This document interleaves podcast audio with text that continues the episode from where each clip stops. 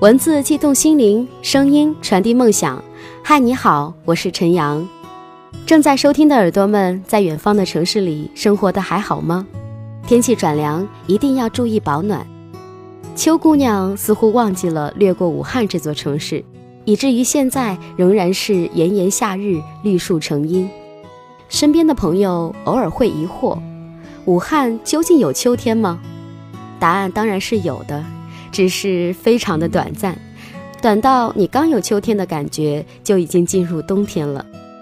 嗯，最近的生活实在是有些忙乱，那么此时呢，可以静下心与你分享故事，实在感激。那么今天要为大家读的这篇文章叫做《难免会羡慕他人，但你要走自己的路》。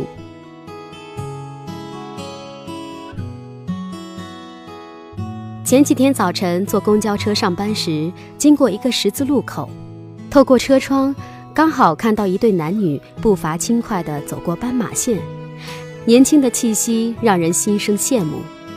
男孩个子高高，短裤短袖，背双肩包，反戴棒球帽，周身散发出一种年轻的味道。女孩一头金黄长发，短袖衬衫，牛仔裤，说话时手臂微微挥舞。夸张的肢体语言充满了异国风情。两人边走边说说笑笑，脸上写满了轻松愉悦。清晨明媚的阳光正好洒在他们的身上，整幅画面耀眼又夺目。反观公交车内，一个个上班族均是面无表情，目光呆滞，低着头，动作统一地刷手机。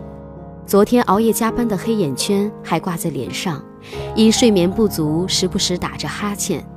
沉闷的气氛和车窗外的景色形成了鲜明的对比。身边已经工作的朋友大都有这种感觉。每当看到校园里的大学生，总会萌生出一种羡慕之情，羡慕他们不用面对社会复杂的人际关系，不用每天朝九晚五的赶公车、挤地铁。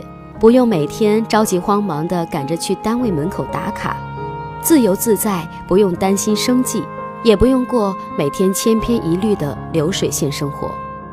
但几个还未毕业的朋友却告诉我，他们一点都不觉得自己的生活值得羡慕，反倒是很羡慕那些每天衣着光鲜的上班族。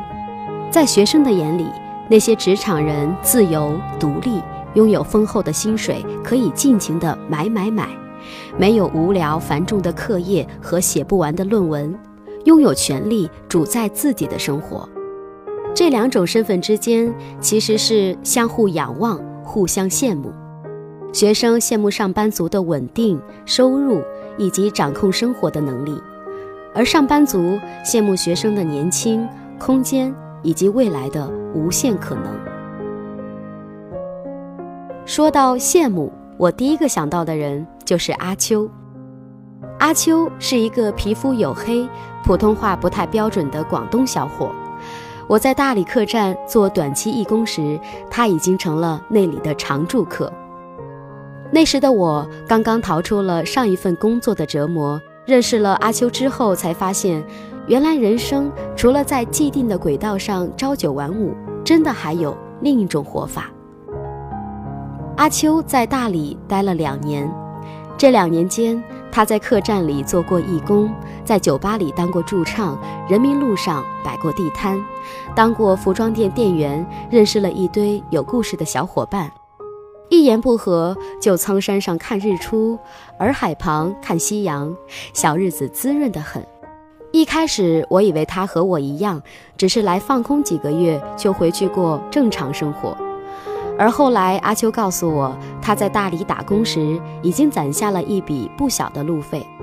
等在大理待够了，同伙也攒够了，他就启程从三幺八国道徒步加搭车，一路杀到西藏去。到了西藏，旅程也还未结束，他还要一路横穿中国，去青海、甘肃、宁夏、陕西、山东、河北、北京。没钱了，就地打工。攒够钱了，继续启程。听了阿秋的话，震惊之余是满满的羡慕。曾经我也是一个整天嘴里喊着远方的文青，最后和诸多的伪文青一样，把去远方喊成了一句口号，而阿秋却用行动把那句口号生生活成了现实。我常对阿秋说，我羡慕他。一开始，阿秋总是不置可否的笑笑，直到我要离开大理的前一晚。我们蹲在洱海门边的台阶上喝啤酒时，阿秋才说：“你别老说羡慕我，其实我也挺羡慕你的。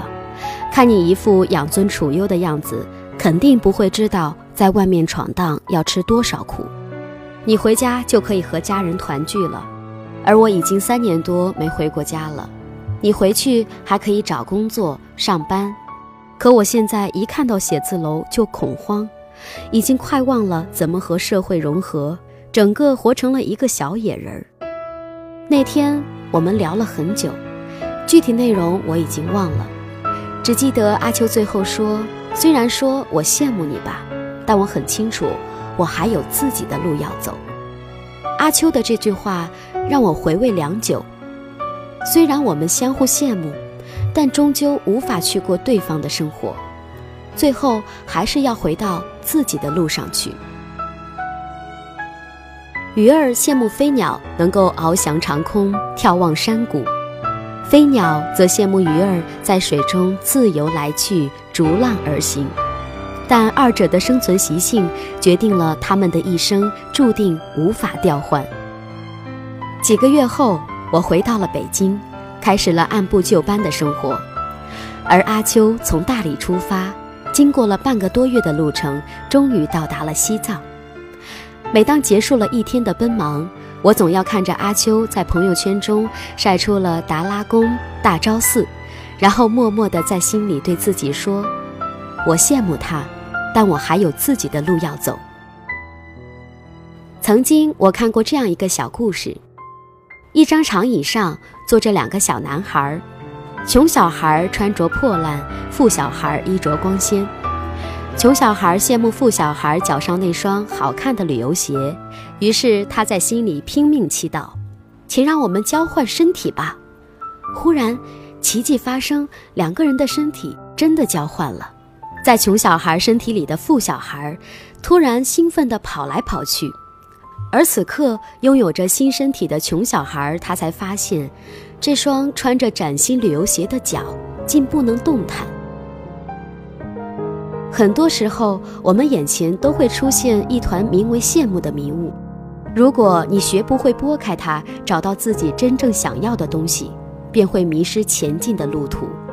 没有人能够活在真空的世界中，只要有人，只要有网络，有社交，就会有比较，有优劣，有羡慕。著名的作家莫言说过：“人来到这个世上，总会有许多的不如意，也会有许多的不公平，会有许多的失落，也会有许多的羡慕。你羡慕我的自由，我羡慕你的约束；你羡慕我的车，我羡慕你的房；你羡慕我的工作，我羡慕你每天总有休息时间。在公司里，我们羡慕着邻座同事的高工资；在节日纪念日里。”我们羡慕着朋友们收到的包包、玫瑰花，在逛街时，我羡慕那些脸蛋好、身材棒的衣服架子；结婚后，我们又羡慕别人嫁了一个体贴的丈夫，娶了个心灵手巧的妻子。人无完人，若是所有的人都仰着头去观望别人的幸福，一直去比较、去羡慕，对自己拥有的东西视而不见。那么，人生必然会陷入永无休止的挣扎和痛苦。如何从痛苦中自救呢？其实方法很简单：收回我们的视线，平视前路。丰富的人生、健康的生活和美好的爱情，绝对不会因为你永无休止的羡慕而来到你的身边。如果你想要学识渊博，不必去羡慕文豪。只需要每天多看几页书。如果你想要身材窈窕，也不必去羡慕模特，只需要每天多走几步路。当你想要生活过得有趣，不必去羡慕达人，只需要选择一个自己喜欢的爱好，坚持并且全情投入。事实上，当自己的生活和精神世界逐渐变得丰富，你也就无暇顾及别人的幸福了。他们的人生很精彩，但我还有自己的路要走。人生尚可，何必羡慕？本篇文章来源读者，作者是末日之日，非常感谢。生活中不需要羡慕别人，你所拥有的正是别人所羡慕的。这里是月光浮语网络电台，喜欢收听我们节目的朋友，欢迎关注我们的微信公众号“城里月光”，同时也可以微博搜索“月光浮语网络电台”。